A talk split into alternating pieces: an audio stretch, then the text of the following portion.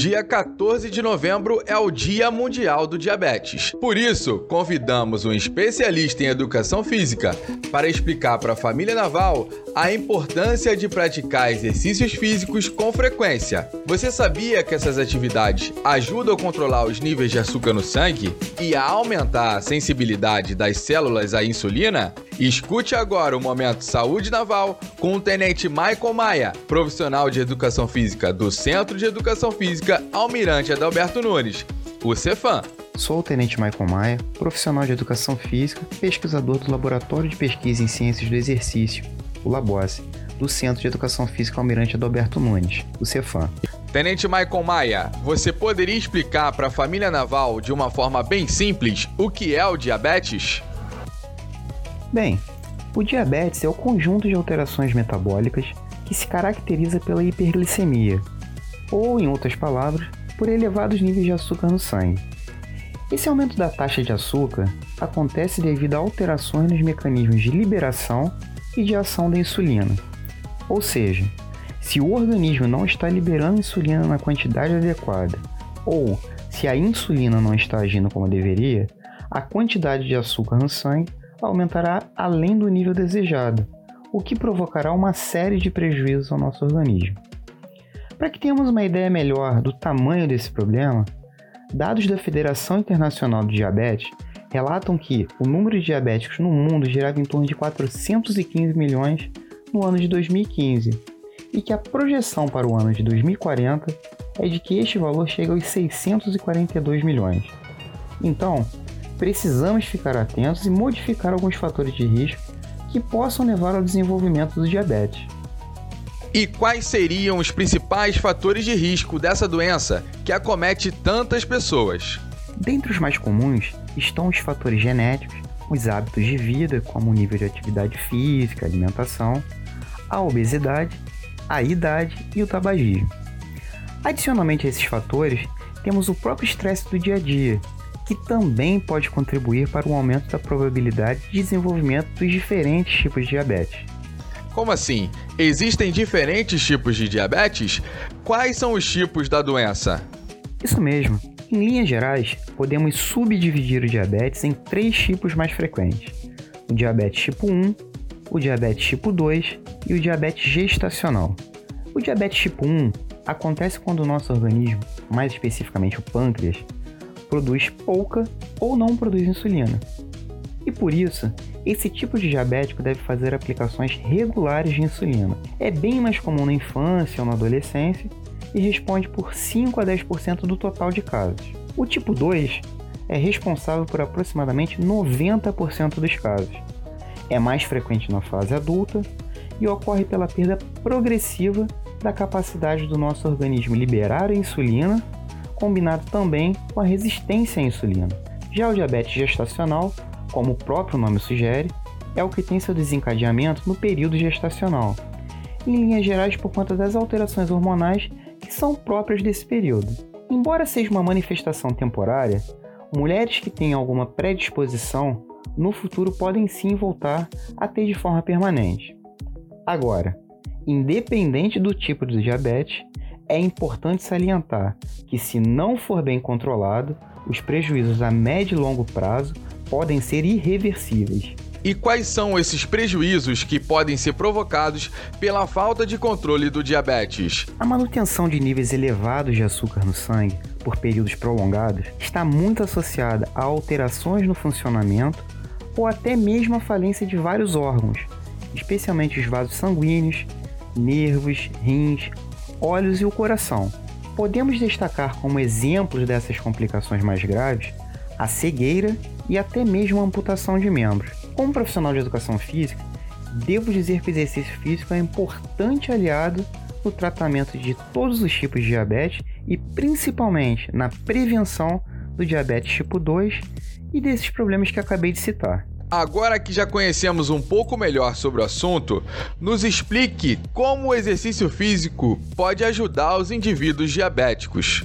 O impacto do exercício físico nesse contexto está diretamente relacionado ao melhor controle dos níveis de açúcar no sangue, a eficácia nos mecanismos da insulina e a redução dos níveis de gordura corporal. Lembrando que este também é um fator de risco para o desencadeamento de diversas outras morbidades, conforme já abordado recentemente no podcast sobre o Dia Nacional de Prevenção à Obesidade.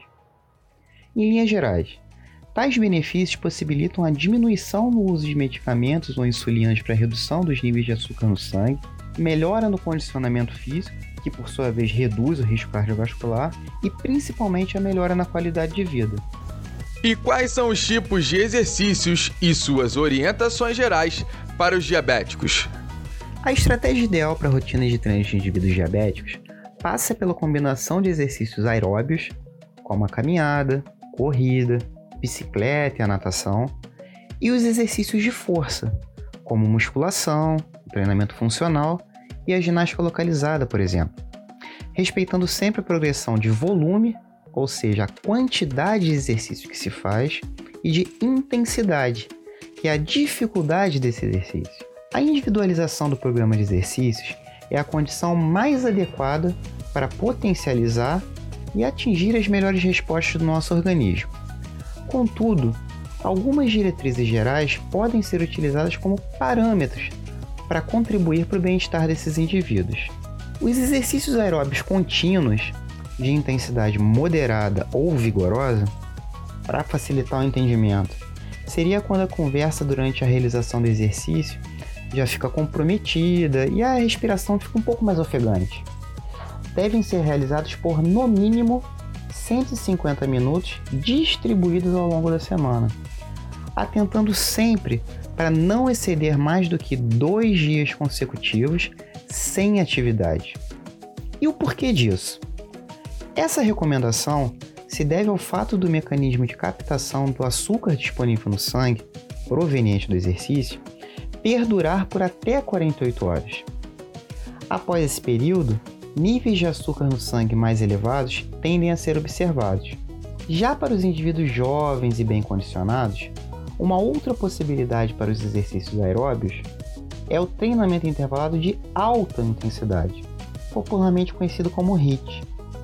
Um acumulado de 75 minutos semanais desse tipo de exercício, mantendo aquela premissa de não exceder os dois dias consecutivos sem uma nova sessão de treino, também pode ser uma boa estratégia. Já ao pensar em exercícios de força, sugere-se aos indivíduos diabéticos a realização de sessões de treino que contemplem grandes grupamentos musculares, pelo menos duas a três vezes por semana.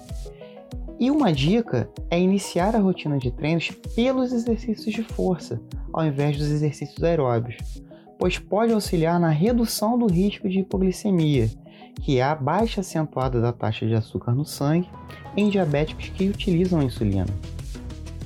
Lembrando que aqui estou dando apenas alguns conselhos gerais. É importante que o diabético converse com um profissional de educação física para que ele prescreva o treinamento de forma individualizada, pois fatores como a idade e o nível de condicionamento físico, bem como condições pré-existentes, como por exemplo problemas cardíacos, complicações microvasculares, devem sim ser levados em consideração ao se planejar uma rotina de treinos. E para os indivíduos diabéticos sedentários, alguma dica para motivá-los a praticar exercícios físicos? Sem dúvida.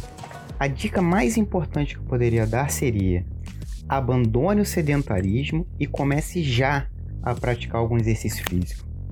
Isto não vale só para os diabéticos, pois o exercício físico previne e auxilia no tratamento de diversas outras doenças.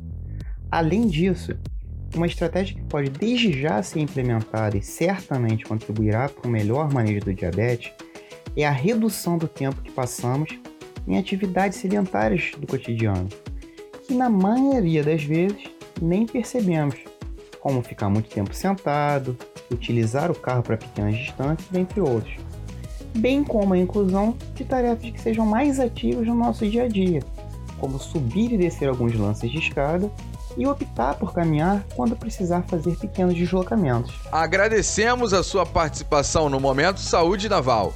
Você pode deixar um recado final para os integrantes da família naval?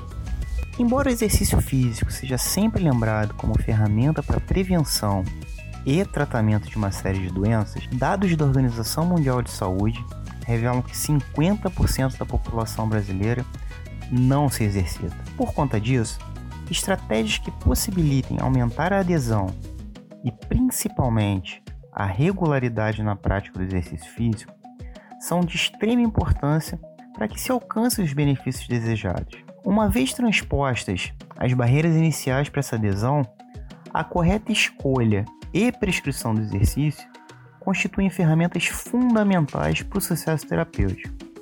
Agora, se você é diabético, não deixe de manter o acompanhamento regular com sua equipe de saúde, médico, nutricionista, e procure sempre um profissional de educação física para que ele possa te orientar quanto à correta escolha da melhor rotina de exercícios para você. Acompanhe todos os episódios do Momento Saúde Naval no nosso site ou aplicativo. Acesse www.saudenaval.mar.mil.br e aguarde os próximos episódios do nosso podcast.